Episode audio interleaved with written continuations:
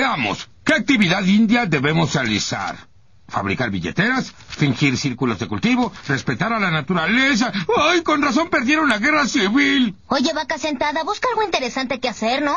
Hmm. Los nobles jefes superar a los vaqueros traicioneros con un pase de siete yardas. Por desgracia, antes de comprobarlo, el gran Padre del Cielo determinar que los mocasines del receptor no ser los oficiales. Jamás volver a apostar. No creo que papá esté reflejando la vida del indio americano. Sí, los indios no se sientan a beber cerveza y ver televisión. ¡Huelo a humo! Sin la vara de la palabra no oírte. ¡Huelo a humo! Creo recibieron nuestra señal de humo. ¡De pelos! ¡Qué chido! ¡Asombroso! Oh, no. Los pony han vuelto. Tal vez quieren recuperar sus almas. Órale, jefa, quisiera que fueras nuestra jefe. ¡Salve a la nueva jefe, la sorprendente señora Simpson! Hoy se los agradezco. Procuraré que los jóvenes guerreros disfruten de su mejor experiencia preadolescente. Pero yo ser elegido por gran espíritu para enseñar jóvenes guerreros conocer al antílope los granos del lote, conocidos como maíz, que los papús... Eh, ya me voy con Mo a hablar normal.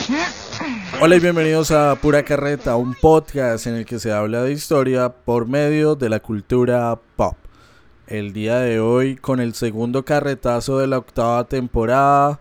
Seguimos nosotros arrancando este 2024 con nueva temporada, con más episodios, con más carreta, con más historia y muchísima más cultura pop, pero también con más integrantes y creo que la novedad de este segundo episodio si están muy juiciosos, si escucharon eh, el primero dedicado a esta serie animada de Marvel Studios de What If, el propio Juancho les comentó que no nos iba a poder acompañar semanalmente viernes a viernes, sino cada 15 días.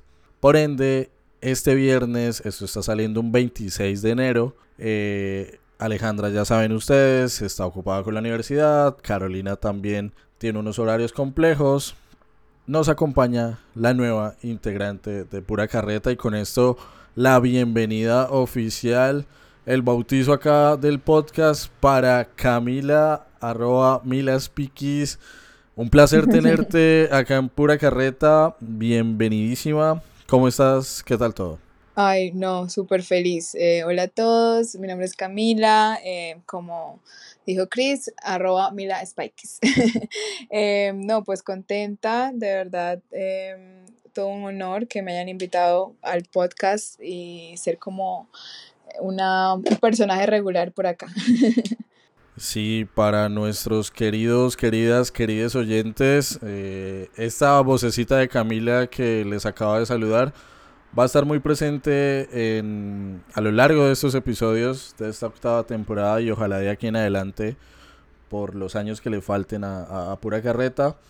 Eh, yo quiero que antes de que demos el anuncio, aunque nosotros tratamos de mantener el misterio de qué vamos a hablar, cuál es el tema, cuál es la película, pero ustedes ya lo están viendo en el título, en la portada, en la plataforma donde sea que nos estén escuchando.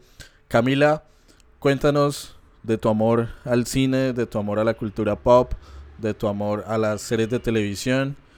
Eh, y que, bueno, al momento de grabar esto todavía no has arrancado, pero vas a estar metiéndole tu toque al Instagram del podcast también, ¿no? Sí, pues eso espero. Eh, bueno, no, eh, queridos oyentes, soy una, solo una chica.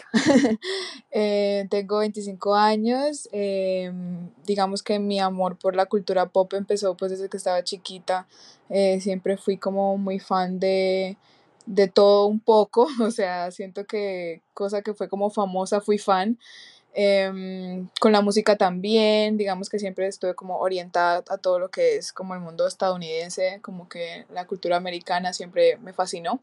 Em, creo que mis inicios empiezan con Friends, creo que em, casi que todos eh, podemos decir que eh, empezamos como con Friends y pues luego se fue expandiendo bastante. Creo que eh, mi amor por el cine empezó desde que estaba chiquita y veía como me llevaban a ver como las películas de Pixar. Em, creo que de mis películas favoritas cuando estaba creciendo, o sea, que yo dije, wow, es cine, eh, Spider-Man 2. me encanta, me encanta Spider-Man 2. Em, Ok. y sí, eh, desde que, desde que la vi, es como, ok, me, me fascinó el mundo de los superhéroes. Entonces sí, también me gusta bastante Marvel. Em, digamos que en estos últimos años he estado un poquito como alejada de los cómics, pero pues espero ponerme al día también con What If. y en el cine como tal, em, digamos que ha sido como de todo un poco, creo que mm, pues viendo películas eh, como las que pasaban por tele, por la tele, pues digamos como Titanic y eso también hubo obviamente una chispa, pero digamos que mi segundo como amor o como en el momento en el que hicimos más clic fue cuando estaba obviamente un poquito más grande, cuando entramos como a esta temporada de películas del 2012, 2014, más que todo, creo que ahí fue cuando de verdad estuve como pendiente de todo, como que pendiente de, de cómo era la producción de películas, que nominaban, que no nominaban y como que desde ahí empecé como a estar pendiente de del ciclo de películas por año, por decirlo así, obviamente eh, viendo clásicos y viendo pues películas que, que salían en, en el momento, eh, un poquito de todo. y yo diría que esa temporada de premios, la que más, como que en la que más sentí que como empecé esto, fue cuando salió como la red social, el discurso del rey, eh, The Fighter, todas esas películas como de ese año, fue cuando ahí, desde ahí empecé como full a dar como mis opiniones de, de lo que me parecían, así que se siente como full circle que empecemos por acá estando en temporada de premios justamente.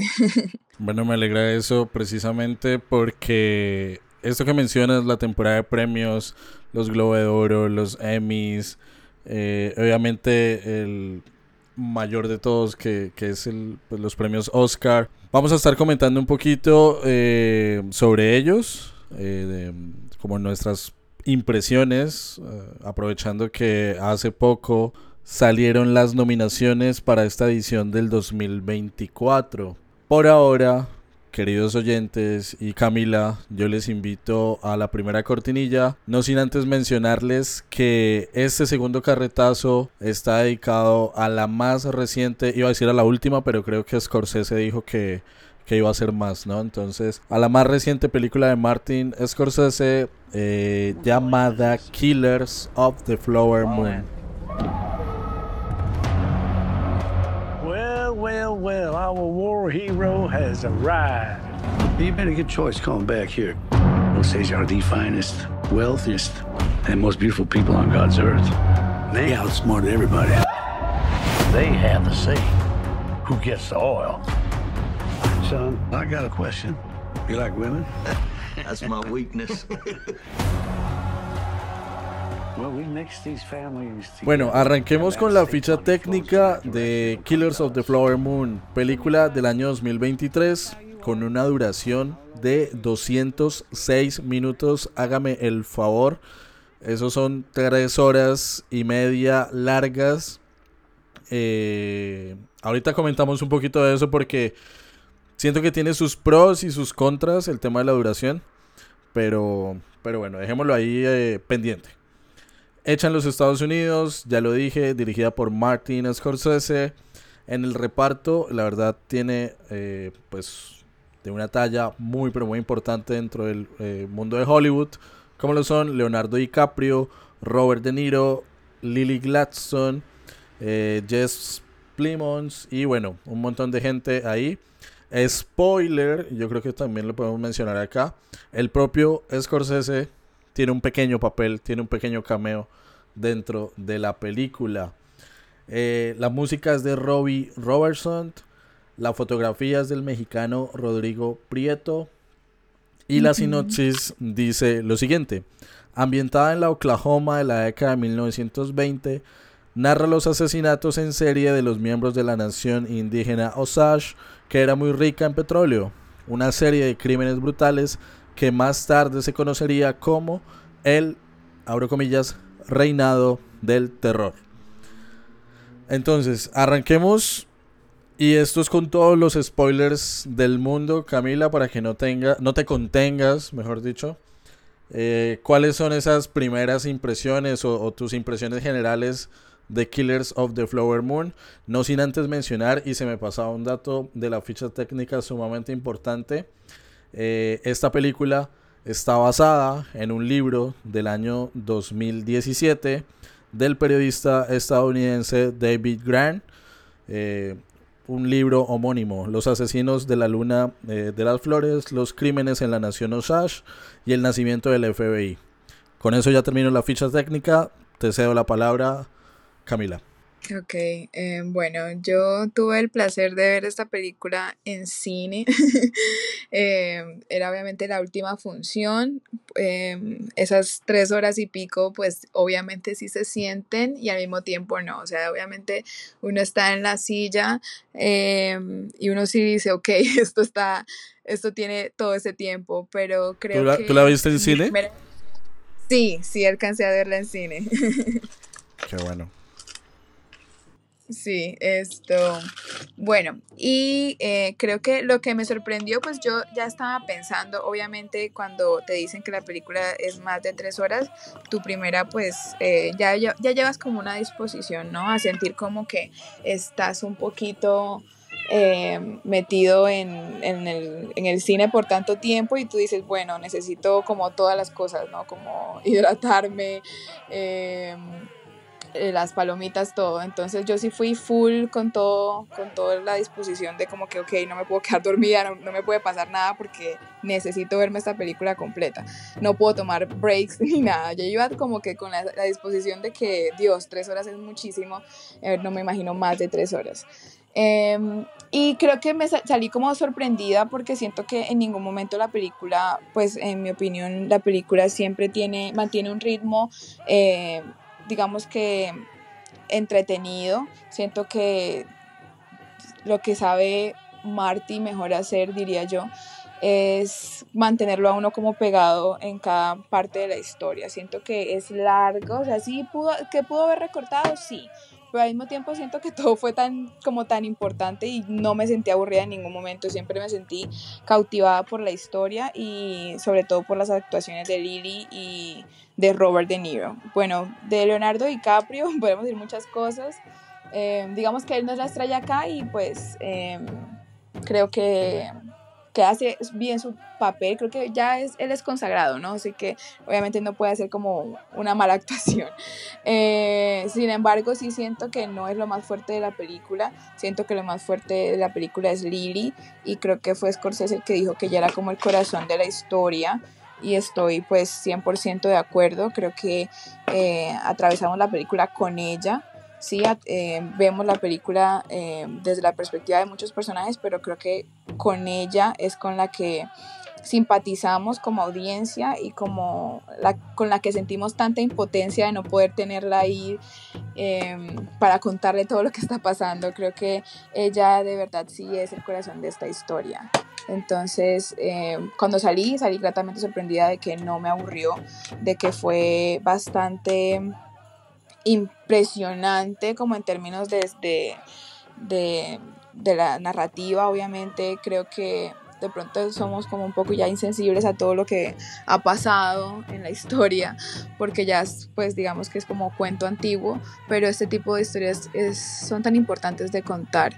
Creo que todos podemos decir que la, la película obviamente lo que digamos que más pesa es que es una historia real, 100% real. Eh, no sé um, si quisieras aquí agregar algo, la verdad. Pues es tan real que yo creería, obviamente sin ser un experto en historia eh, estadounidense, que choca bastante ver cómo luego de que eh, pues los indígenas de la nación Osage eh, descubren, o bueno, no descubren, sí, pues encuentran como el petróleo uh -huh. en sus territorios.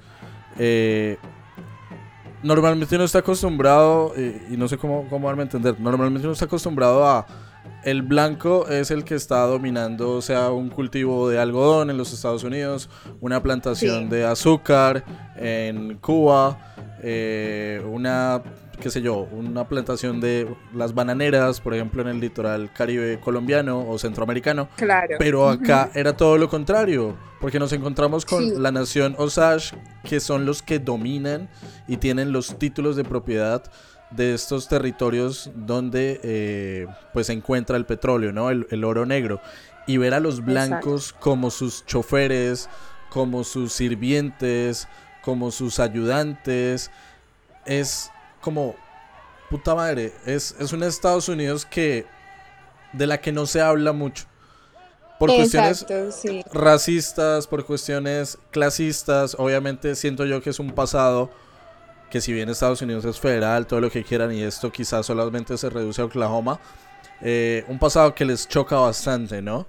Eh, y también dentro del cine y complementando un poco como ya la película en general, siento que últimamente, y, y esto me hizo pensar, eh, y no es porque ame a Damien Chazelle y La La Land y Babylon, voy a mencionar Babylon, pero siento que últimamente el cine en Hollywood se ha preocupado, bueno, no sé si nace desde una preocupación genuina o desde una mera casualidad, de mostrar como la otra cara de la moneda, ¿no? En el caso de Damien Chazelle como la otra cara de Hollywood, eh, en el caso ahora de, de Scorsese como la otra cara de la conquista del medio eh, y el lejano oeste, eh, porque esto prácticamente fue un genocidio para con la nación Osage, más de 70 eh, asesinatos con estos acreedores y con estos dueños de los títulos de propiedad que obviamente eran tan codiciados. Entonces,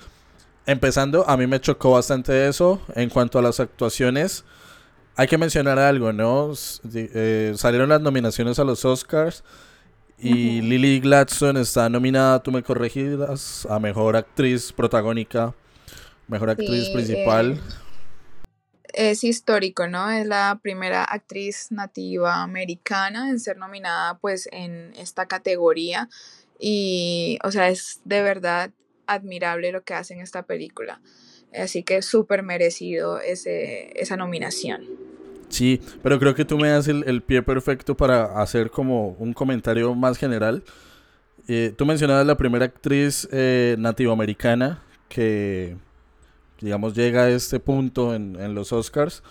Pero pues obviamente en Twitter uno encuentra de todo y si ahorita están casi que quemando a la academia por no nominar a, a Margot Robbie y a Greta Gerwig, eh, también han salido como, como unos tweets o información de, de corrección política. Y es, listo, sí, Lily Gladstone es la primera mujer nativo, es americana, pero de Estados Unidos en ser nominada a Mejor Actriz, porque ya, eh, si nos vamos al no norteamericano, pues Yalitza Sí. Aparicio había estado nominada Ajá. con esta película de eh, Alfonso Cuarón, ¿no? Eh, Roma. Sí, es Roma. Sí, yo también vi algo al respecto, si no estoy mal. eh, bueno, hablaban como la diferencia entre como la etnia y como lugar de nacimiento, algo así. eh, porque como tal, Yalitza es mexicana. Entonces, digamos que, pues sí, Sí, o sea, norteamericana. tendría... Sí, exacto. Aunque Eh, para los bueno, gringos eh, obviamente es, es, es curioso porque así como dicen los...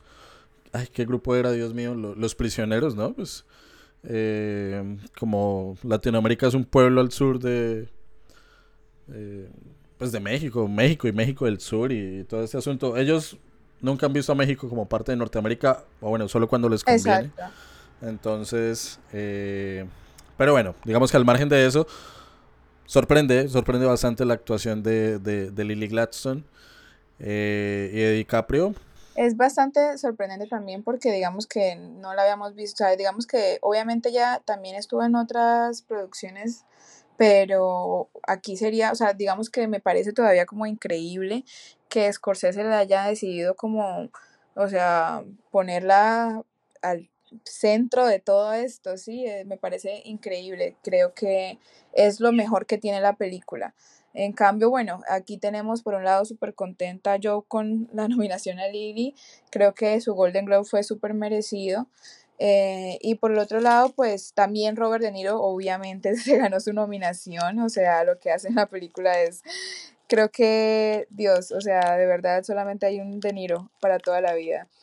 Eh, y el único que quedó por fuera fue Leonardo DiCaprio, entre pues digamos que los tres fuertes de la película. Es muy curioso porque él es el que está en la cara como del póster y pues no fue nominado. Eh, estaba difícil la competencia. Y yo aprovecho para hacerte entonces la pregunta del millón y, y con eso de pronto abordamos un poquito el tema de los, de los premios Oscars. Eh, mm, no hay que engañarnos, las dos grandes eh, competidoras por el Oscar a Mejor Actriz son Lily Gladstone y Emma Stone. ¿Tú quién crees que va a ganar? Bueno, ¿quién quieres y quién crees? O sea, yo le apuesto todo a Lily. Siento que, digamos que Emma, de muchas formas, sí tiene. O sea, primero que todo, ya, ya tiene el Oscar. Y sí, y no dudo que haya sido también merecedora del Oscar por Poor Things. No la hemos visto porque apenas sale mañana, eh, verdad. 25 de enero.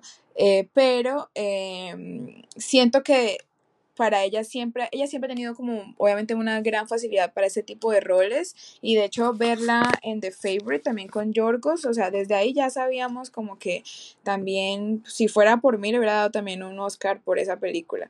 Pero bueno, yo quisiera, obvio, que ganara Lily, siento que sería tan representativo y no sé, em, sí siento que se lo merece tanto, sin embargo, sí veo, lo veo tan difícil, siento que me toma a- como flashbacks de cuando Jennifer Lawrence estuvo contra Jessica Chastain eh, por el Oscar y que pues yo quería que ganara Jessica, pero obviamente no lo ganó y lo ganó Jennifer y yo era como que sí se lo merecía, pero ay Dios, qué dolor me daría eh, si no se lo gana Lily, pero está muy muy reñido. Yo diría que eh, hay una gran probabilidad de que sí se lo lleve Emma, la verdad. Em, desde el tráiler se nota que se cambia por completo, sí, es tan camaleónica en esta película, entonces también eso sería algo pues que ellos considerarían, digamos que de Lily no hay tanto como portafolio de dónde sacar, entonces también sería como otra cosa a considerar. Em, sí, sí siento, tengo como ese pálpito, creo que también pasó el año pasado con Kate Blanchett, ¿no? Y con y con la, la que ganó por Everything Everywhere All at Once, que fue Michelle. Eh, Michelle. creo que fue igual, o sea, fue igual como que la, el- como la, pues obviamente en lo político, tipo, sí, que lo que representa para tantos, pues la- las oportunidades eh, en un rol tan titular como este, etcétera, etcétera, versus una persona, pues digamos que sí, eh, americana blanca que ya tiene un Oscar, ¿sí? Entonces eh, creo que estamos en las mismas del año pasado y ya sería pues que la academia nos sorprenda porque si no pues sería como lo de siempre. Ok, yo, yo acá no puedo ser imparcial. Yo amo a Emma Stone, entonces Sí, Pero ya tiene Eh, por la la la su, su no me importa, nunca serán suficientes, nunca serán Lo suficientes. sé. No, lo Ok. curioso es que yo siento, yo soy, perdón, yo soy del tipo de persona que, que sí siente que de pronto, eh, digamos que entre, obviamente, entre La La Land y esta, o- sí, sí, siento como que este es más mi cup of tea, como que sí le daría, si fuera yo, le hubiera dado obviamente el Oscar acá y no en La La Land. Siento que pues la adoro en La La Land, pero definitivamente este se ve como obviamente más como retador para ella, ¿sí? Siento que, que wow, o sea, como que acá nadie más sino ella pudo haber hecho esto. Eh, digamos que en La no sentí tanto eso. Entonces, eh, sobre todo porque cuando llegaron como las nominaciones de La y eso, como que lo que más se habló fue que habían tantas personas para el papel, todo el cuento. En cambio acá sí fue como muy tipo Yorgos y Emma querían hacer esto juntos, entonces sí siento como que este es muy ella. Eh, pero bueno, como dices tú, al finalmente, pues, si se lo merece, pues ahí está. Y no, obviamente no me molestaría, ni saldría como a decir como que, ay, es que los Oscars eh, son blancos, pero pues obviamente eh, sí sería, o sea, creo que las dos están a un nivel impresionante, creo que de pronto en lo que Emma he visto de los clips y eso, hace, digamos, de excéntrico. De pronto Lily lo hace de forma un poco más sutil. Eh, por, obviamente por la tonalidad de, de, la, de, las películas. Obviamente son películas muy diferentes, pero bueno, ahí sí eh, creo que mi corazón está con Lily, pero mi cabeza sabe que lo más probable es que se lo den a Emma. Literalmente. Eh, vamos a ver, no sé si de pronto la academia uh, sigue como pagando esa deuda con la nación Osage y bueno, termina ah, también. como compensando un poco ahí con, con Lily. Y bueno, para, ter, para, ter, para cerrar como el asunto de los Oscars eh, y que no se nos vaya acá la hora de grabación hablando de premios. Mejor actor de reparto. Uh, está Robert De Niro, mmm, Mark Ruffalo, Robert Downey Jr., Sterling Brown y Ryan Gosling uh, por su papel de Ken. Uh, ¿Tú crees que tiene oportunidad Robert De Niro? Yo veo eso muy cantado para Iron Man. Sí, yo también siento que desde que empezó la temporada de premios creo que no han dejado de verdad como ningún tipo de sorpresa, ningún tipo como de, digamos que balance en esa área. Siento que la que está como más en el aire es mejor película y aún así todos, que, o sea, creo que ya todos sabemos que va, oh, y también mejor actor. Yo creo que mejor actor principal es la más... También. Sí, porque puede ganar Paul Giamatti o Killian. Eh, yo diría que acá, eh, sí, está muy. Yo todavía, miren, van a cantar que es Iron Man, que es Robert Downey Jr., y yo todavía voy a estar peleando porque para mí esta nominación y ese Oscar debió haber sido para Charles Melton. Me duele la academia porque no nominó, o sea, hizo lo, le hizo un Babylon a May December, la academia este año literal fue como si la película no hubiera salido ni siquiera eh, para estos premios. Entonces me duele, todavía, todavía estoy ahí, o sea, toda la gente le, lo celebrará, yo todavía estaré pensando en Charles Melton y su gran actuación. Eh, por lo cual, pues obviamente me duele decirlo, pero sí, o sea, la única competencia que yo le veía a Robert Downey Jr. era él, Charles, y no lo nominaron, así que creo que va para él, creo que está recantado, creo que la academia no es, sería capaz de darle a Ryan Gosling un Oscar por Ken, no se lo dieron por, no, por Sebastian en La La Land. No creo que ah. le vayan a dar el Oscar por, por Ken. Creo que lo nominaron solamente como por... Eh, igual que América, siento que eh, las nominaciones estuvieron como por tener a alguien de Barbie en alguna de las, en principal y en supporting, pero como tal, o sea, siento que no son como fuertes eh, contrincantes para todos los premios que se ha ganado Robert Downey Jr. esta temporada.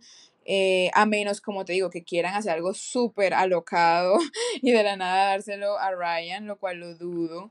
Eh, creo que tenemos a Robert Downey Jr. como un futuro ganador del Oscar y creo que Oppenheimer lastimosamente ahí, ahí voy. Siento que cuando hablé de Oppenheimer y ahora hablando de Killers of the Flower Moon, sí siento que como película del año, el Oscar debería ser de Killers of the Flower Moon. Siento que aunque eh, digamos que obviamente el año se centró como en Barbenheimer y todo esto, siento que es de esas películas que simplemente se merecen el Oscar, ¿sí? Independiente, pues obviamente del hype que tuvo Oppenheimer, etcétera.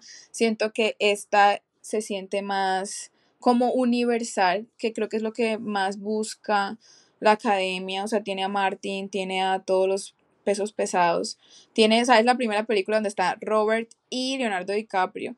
Siento que en un mundo ideal esta hubiera sido como el sweep de Killers of the Flower Moon por mejor película. Tal vez el reparto se quedaría normal como, como andamos ahora. Pero sí siento que en mejor película eh, esta era como de mis, es de mis favoritas todavía porque pues todavía no está cantado, pero de cierta forma sí. Siento que vamos a, a, entrar a un mundo donde Oppenheimer gana mejor película del año. Pongámonos, pongámonos salomónicos, Camila. Si yo te lanzo esta oferta, mm, mm, el Oscar a mejor película para Killers of the Flower Moon, pero el de mejor director para Nolan, ¿tú firmas? Sí, yo firmo. Ok. Y también por mencionar y hacer la, la autocuña, si ustedes van a la séptima temporada de Pura Carreta, el carretazo número 2 precisamente también, encontrarán nuestro análisis de Oppenheimer eh, que en ese momento pues para nosotros tuvo una calificación eh, en esa escala de 0 a 5 de 4,3. De hecho creo que, creo que Oppenheimer vuelve a los cines de Colombia en estos días también, por si no se quedaron ciegos de ver la explosión de la bomba, eh, del prototipo de bomba atómica, pues pueden ir a hacerlo, usen bloqueador y nos cuentan. Entonces. Sí, de verdad vale eh, mucho la pena verla en cine. Creo que es una de esas experiencias que lastimosamente sí, sí o sí deben ser vividas en cine. Em, a mí también, o sea, es que a mí, yo fui 5 de 5 con Oppenheimer porque obviamente me encantó, pero siento que ya comparándola y viéndola como con tanta perspectiva. O sea, película del año, digamos que sí significa algo.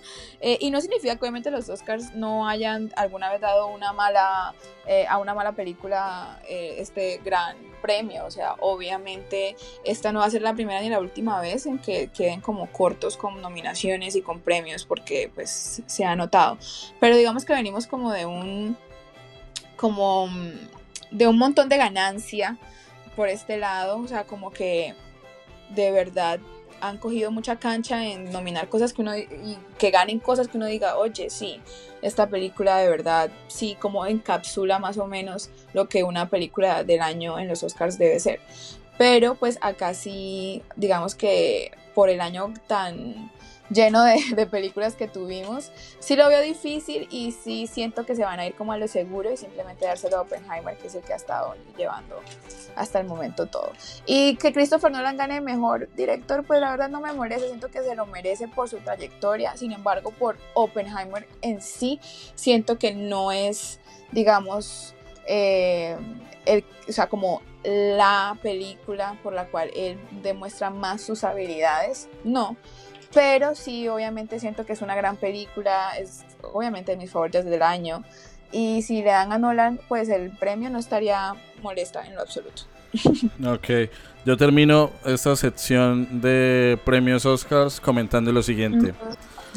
Muy probablemente gane Oppenheimer, una película en la que se blanquea, nunca mejor dicho, se lava la cara, la imagen de un científico como lo era eh, Robert Oppenheimer, el creador padre de la bomba atómica, eh, que pues ustedes ya saben qué hizo en Hiroshima y Nagasaki. Eh, entonces, blanqueamos la historia de este científico por más de que, bueno, haya tenido, comillas, las mejores intenciones, o nos quedamos con una película, y ahora sí entremos al análisis de Killers of the Flower Moon, que denuncia todos los asesinatos, todos los atropellos que vivió la nación Osage en la década de los 20 y los años 30 en, Oklahoma, o bueno, en la actual Oklahoma, eh, a manos de eh, blancos, gringos, menemistas, eh, rubios, ellos que iban detrás del petróleo que se encontró en este territorio. Entonces, el contraste también de las dos historias y de las dos formas de vender a Estados Unidos en dos películas, creo que es bastante, pero bastante diciente. Entonces, eh, nada, entremos a hablar de Killers of the Flower Moon. un pequeño como resumen de la historia. Tú me ayudas, porfa, si me quedo corto. Claro. Está la nación Osage que descubre eh, de hecho, ese baile de los indígenas con el petróleo emanando de la tierra, creo que, es como una escena que obviamente ya la vendían en los trailers, bastante, bastante impactante. Eh, se hacen como los dueños y señores de este territorio, ya lo mencionaba, tienen a los blancos como choferes, ayudantes, sirvientes y demás, pero, eh, y eso lo, lo estaba leyendo como extra película, el gobierno del estado eh, dice que ellos tal vez no sepan administrar estos recursos y les ponen unos tutores blancos para administrar precisamente el capital. Eh, ¿Qué pasa? Pues que obviamente la avaricia eh, y demás lleva a que parte de estos tutores o de esta gente blanca que llegó al territorio empiece a usar medios muy pero muy eh, ilegales y criminales para apoderarse del petróleo y el territorio. Eh, desde el asesinato, pero también desde la consecución o, la conciliación de un matrimonio con eh, indígenas, mujeres de la nación Osage, para luego por cuestiones de la vida y del destino que resulten muertas, probablemente envenenadas, y así poder quedarse con su herencia. Es el caso de, eh, y ahora se me escapó el nombre, no le voy a decir Lily Gladstone, obviamente, la película es Molly. sí, Molly. Bueno, es el caso de Molly, que tiene una familia numerosa. Tiene a su madre, eh, que es Lily, Lily Q, si no estoy mal, eh, y varias hermanas. ¿Qué pasa? Está también un sujeto blanco, como lo es eh, el King, el, rey que mencionan en ese papel de Robert De Niro, William, William Alts. Si no estoy mal. Ahí te lo debo. Sí, ahí te lo debo. Bueno, William, William Alts, algo por ahí. Algo por ahí. creo. William Hale, eh, es algo así. ¿Quién recibe a un eh, sobrino, sí, sobrino, sí. Eh, interpretado por Leonardo DiCaprio, sí. que lo mencionan como, bueno, la pronunciación es mía en inglés y, y yo eso te lo dejaría a ti, Camila. Er, Ernest. Ernest Bueno, entonces, digamos que llega luego de la, creo que lo mencionan por encima, la Primera Guerra Mundial a territorio estadounidense, a esa parte de Oklahoma, y él se empieza a interesar por Molly. Pero el interés obviamente está premeditado por unas presiones por parte de, de su tío. Porque obviamente tienen un capital bastante, bastante fuerte. Las hermanas de Molly empiezan a morir en circunstancias extrañas. La mamá también fallece y Molly está muy, muy, muy enferma porque ella sufre de diabetes pero no mejora en su tratamiento. Tiene hijos con, con Ernest, pero sigue muy, pero muy mal. Empiezan a haber investigaciones en el pueblo, primero como muy locales, terminan asesinados los investigadores, el, sheriff, el, el, investigador privado. Luego la misma nación Osage va hasta Washington a decirle de frente al presidente de turno como nos están matando, haga algo por nosotros.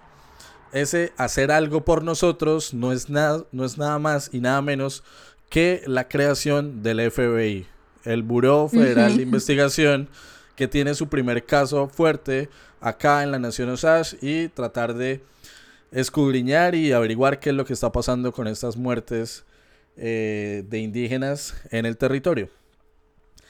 Descubren que, bueno, eh, Ernest está involucrado, una serie de, pillos también por ahí, como de bandidos, eh, que han contratado para ejecutar esos asesinatos, y que el mismo King, que el mismo William Hale está obviamente como maquinando todo eso para quedarse con el capital y con el petróleo de, los Osage. Muy bien. Esa es como la película, ¿no? tres horas y media de, de eso. De eso. Sí. Pues, la, historia es fuerte. Claro. Sí, claro, muestran bastante como muy específico cómo eran los tratos o las conversaciones entre ellos para pues no decir exactamente lo que iban a hacer, pero pues dejar el plan listo para cometer estas atrocidades y uff, es muy fuerte para mí cuando Molly encuentra a su hermana y cuando van pasando todas estas muertes alrededor de ella. Creo que la impotencia que todos sentimos es horrible. Em, y bueno, el personaje de Leonardo DiCaprio es detestable en esta película, pero pues solamente demuestra que lo que ya sabemos es que él es muy buen actor, ya en ese momento todo lo que hace pues ya le sale bien. Em, detestable, el mismo, em, digamos que hay momentos en que orquestra todo y aún así, de cierta forma, digamos que hay momentos en que también lo vemos o él quiere todavía sentirse como víctima, como alguien que no sabía lo que estaba pasando, pero eh, por eso es que el final de la película me encanta, me fascina, siento que es tan directo eh, cuando le pregunta que, estaba en el medicamento que le estaba suministrando. Y él con toda su cara es capaz de decirle que, no, que, era medicamento, cuando toda la audiencia pues sabemos full bien que era eh, pues digamos un tipo de, veneno para... Diluido en la insulina, sí. Exacto.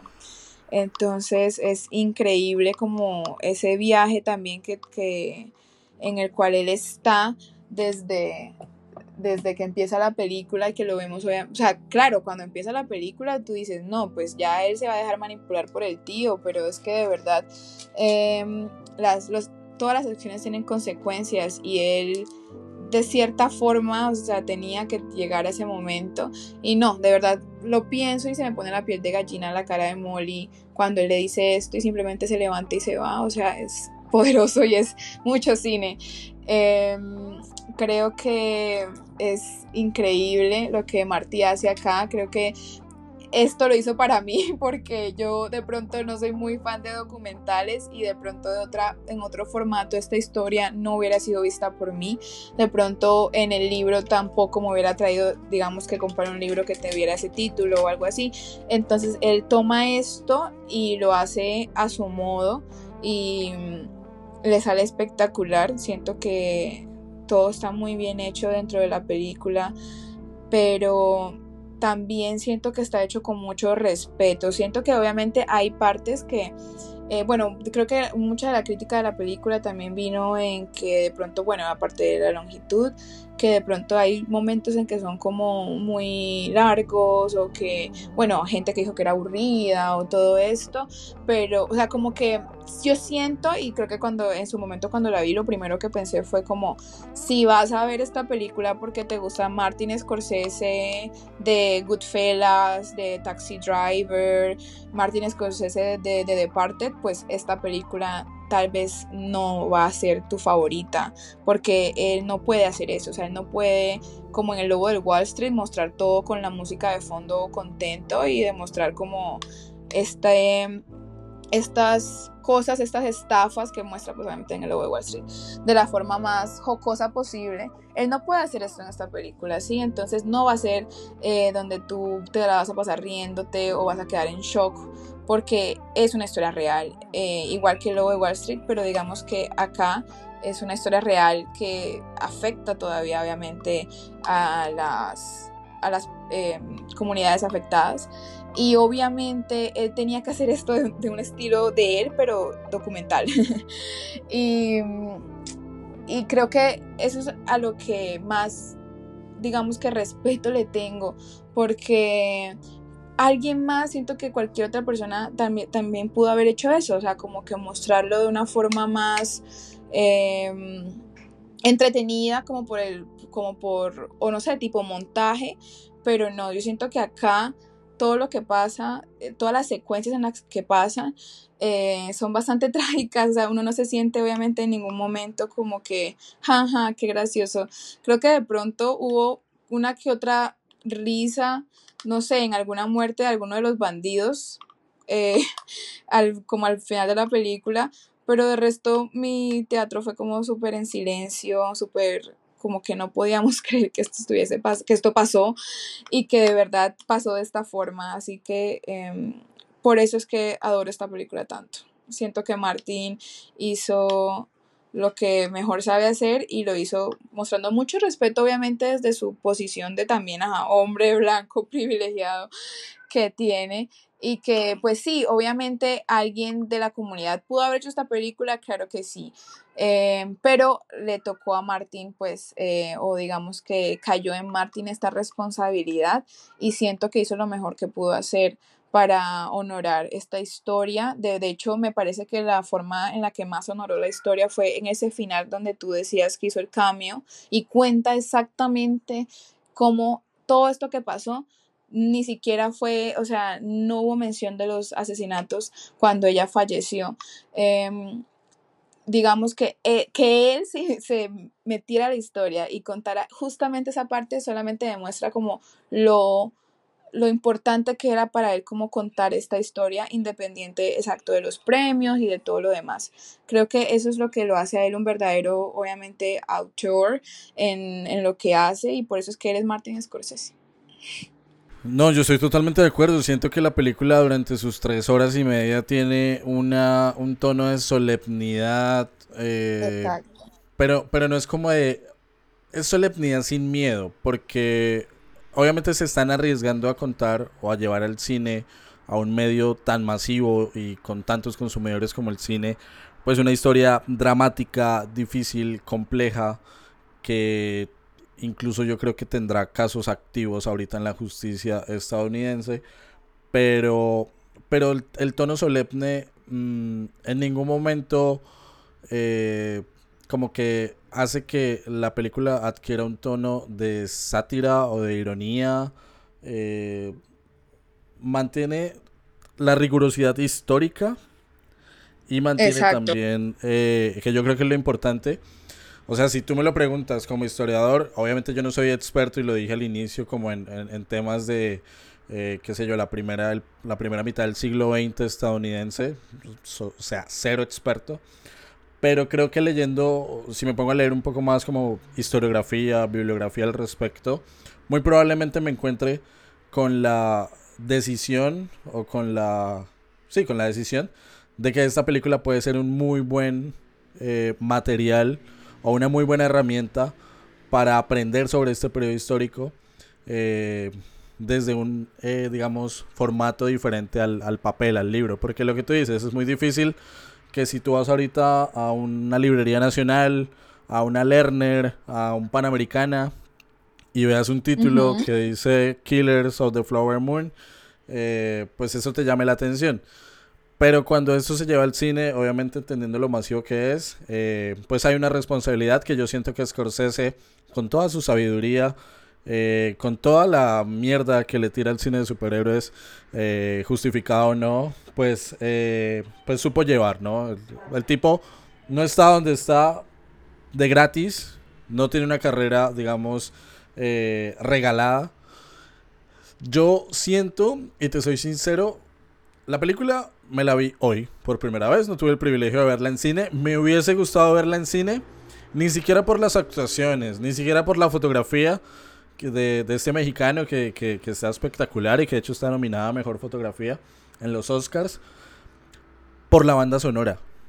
A mí algo que me enganchó muchísimo fue la banda sonora, la edición de sonido.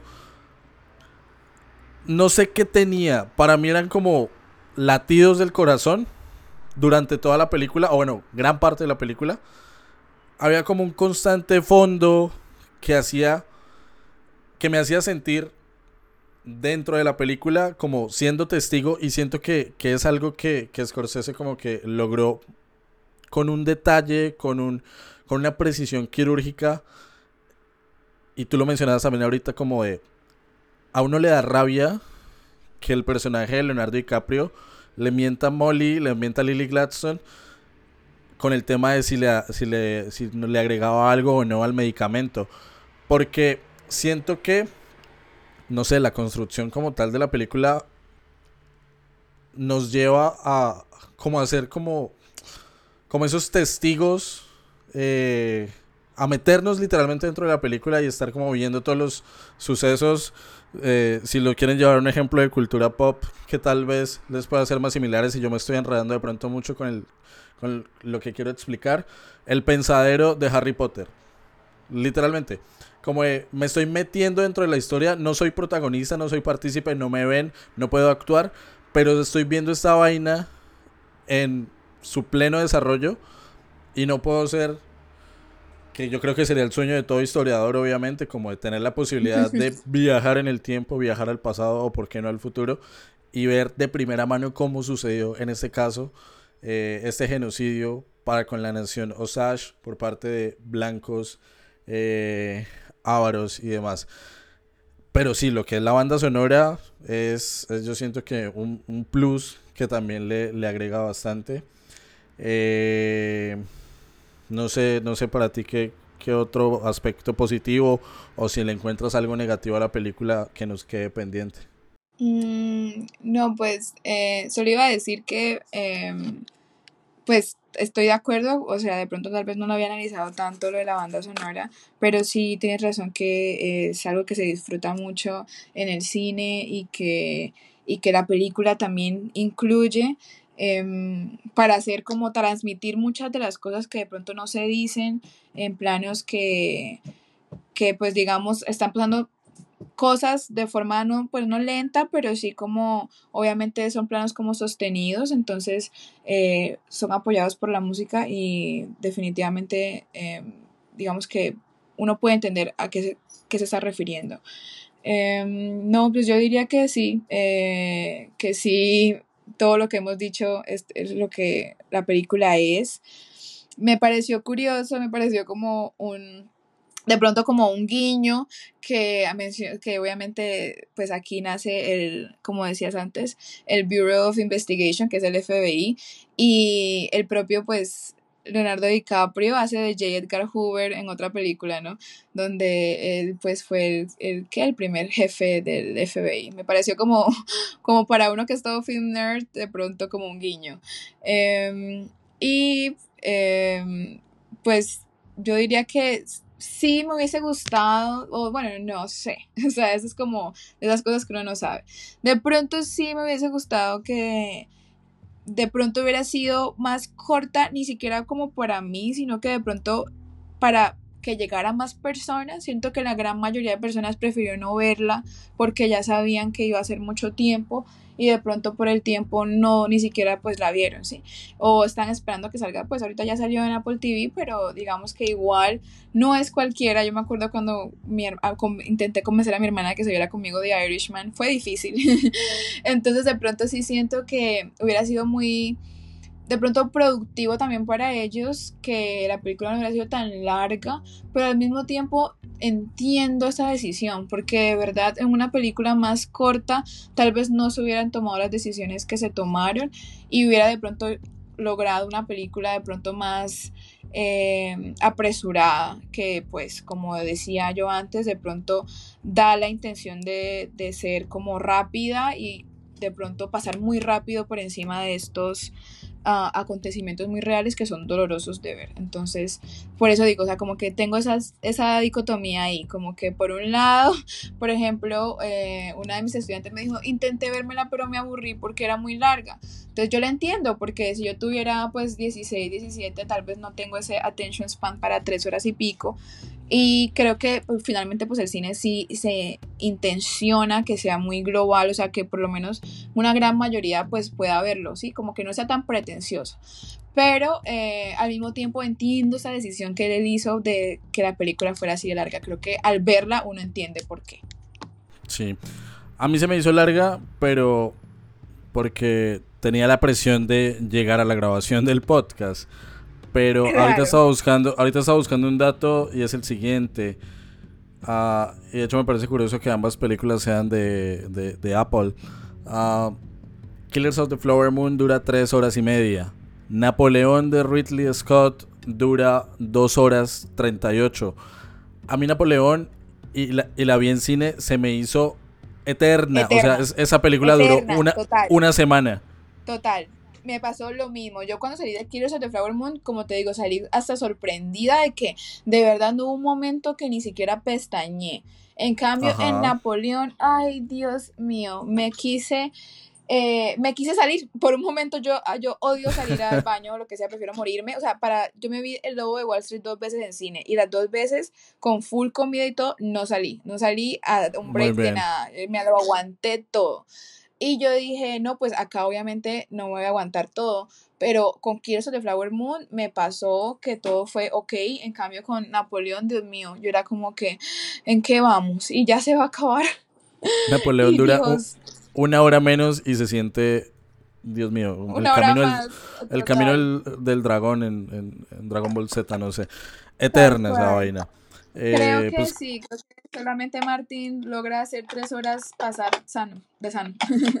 sí, no, literal, o sea, un buen montaje, un muy buen ritmo, eh, una muy buena edición. Napoleón la editaron con las patas.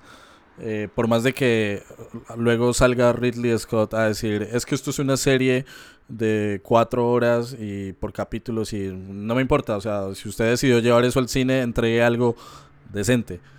Uh, sí, entonces. Eh, Ridley está en la cuerda floja, la verdad, para todos nosotros. Y tengo miedo, tengo miedo con Gladiador con Gladiador. Yo tengo miedo. Yo también, pero digamos que me reconforta que por lo menos iré a verla por el cast. Eh, y ya, pues lo que pasa es que mira, of course, o sea, ahí estoy yo sentada. Sí, porque ya y Pedro, Pedro Pascal también sale. Está Pedro Pascal. Pedro Pascal sale en todo, Dios mío, va a salir en el paseo 8 probablemente. Lo más probable es que sí, ya están firmando en el momento, as we speak, ese contrato. No, en serio, en serio, en serio yo, pero no sé, pero yo a bueno. Pedro le diría, amigo, mira, tienes el bracito lastimado, tómate un descanso, wait, ya se para. le curó. Ah, ya se le curó, Dios mío, y ahora va a Ya se le ser... curó, sí, ya en Sundance está como nuevo, pero igual yo también siento como que, bueno, eh, igual esto no tiene, no, no viene al caso, pero rápidamente ya como lo confirmaron para que fuera Mr. Fantastic y esa es una decisión de la cual yo como full fan de Pedro no, no apoyo. Así que eh, está complicado. En Los Cuatro Fantásticos también Sí. se anunció película de Mandalorian. Bueno, está muy Bueno. solicitado el, nuestro Sí, sí, chileno favorito. La verdad sí, sí, lo seguimos amando, pero, pero bueno. Vale, entonces, Camila, queridos oyentes, este fue nuestro análisis de Killers of the Flower Moon. Va a cortinilla y ya volvemos con las calificaciones habituales del podcast. The Osage. They have the worst land possible. But they outsmarted everybody. The land had oil on it. Black gold. Money flows freely here now. I do love that money, sir.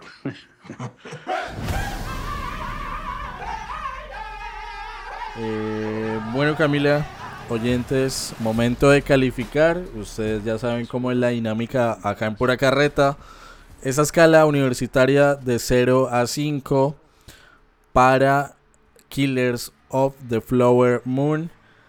Va a arrancar, vamos a dejar a, a la nueva integrante del podcast para que cierre con broche de oro en el día de hoy. Eh, a Camila, en lo personal, de 0 a 5, ¿cuántos pozos de petróleo le doy a, a Killers of the Flower Moon? Me sorprendió, me sorprendió la verdad, porque yo era de los que le tenía miedo, o bueno, apenas vi la duración dije, yo esta vaina mejor no, me arrepiento de no haberla visto en cine, la verdad me arrepiento bastante, porque como mencioné hace un par de minutos, el tema de la banda sonora a mí me enganchó bastante. Siento que, que me hacía estar como muy, muy a la expectativa de lo que, de lo que estábamos viendo, de, de esas tres horas largas de película. Eh, desde el lado histórico, yo siento que es un muy buen ejercicio. Si el libro, bueno, está basado en un libro, ¿no? Lo mencionaba al inicio, un libro del año 2017, una novela de no ficción o sea, muy eh, ceñida al dato histórico verídico. Eh, me dieron ganas hasta de buscar el libro, con eso digo todo. Eh, Sí. Siento que puede ser un muy buen material y voy a confiar, voy a depositar mi fe, mi confianza. eh, literalmente diría Toreto, tuve fe en, en el libro y a, y a pensar que esta película se puede recomendar o se puede utilizar dentro de un contexto educativo. Y qué Sí, mejor eso que, es lo que más me encanta. Sí, y qué mejor que para aprender de un periodo de la historia estadounidense que no es tan común, porque si nosotros hablamos de ese periodo entre guerras, vamos a ver, qué sé yo, solamente historias de, del colapso de, de Wall Street eh, en Nueva York. Pero es muy... Y, mencionan un evento histórico también en la película, como lo es Tulsa, la masacre de Tulsa, que creo que no se habla lo suficiente también de, de- de esta masacre para con, con la población negra de, de Tulsa en Estados Unidos. Una muy buena eh, o un muy buen material de la cultura pop que analiza esto. Ahí sí ya es de la ficción. No sé si tú te lo viste, Camila. Es la serie de Watchmen. No la película de, de Zack Snyder, No, sino la la serie no. serie. La serie de No, televisión serie no. tiene una adaptación, digamos, a, a un contexto más eh, cercano en el tiempo eh, que el cómic, o bueno, que la novela gráfica. Ok. Y Sí, sí. aborda Ujú. mucho el tema de, de Tulsa, entonces yo creo que lo que es Tulsa, la Nación Osage, son periodos que a, que a los Estados Unidos blancos hegemónicos le, le da vergüenza como revisitar. y que Scorsese se haya tomado el trabajo de durante tres horas y media contarnos esta historia, contarnos este proceso tan doloroso, eh, siento que es muy pero muy necesario, que lo hizo bien, le salió un muy, muy, muy pero muy buen ejercicio y pues con todas esas eh, condiciones yo le doy de 0 a 5 un 4,6 a la película. 4,6 pozos petroleros para Killers of the Flower Moon. Y ahora tu primera calificación, Camila, de 0 a 5. ¿Cuánta, em. ¿Cuánta insulina le das a Killers of the Flower Moon? Dios. Um, ok, bueno, difícil. Como tú decías, eh, me parece que la película em, por su contenido, por todo lo que hace. Es un gran ejercicio también educativo. Creo que eh, eso es lo que más logra la película. Mm, sería difícil para mí, pero pues pues normalmente yo no doy como en medios tanto, eh, pero pongámosla en un 4.7. Creo que le quitaría ese 4.8 por de pronto no tener más shots de, de, de, Niro. Pero em, por tener mucho la cara de Leonardo DiCaprio le quito. Pero, em, y por el póster también le quito, le quito un pedacito. Porque ese póster estuvo desastroso. Pero eh, todo lo que la, la, película pues es magistral. Así que sí, vámonos con 4 de 7. 4.7.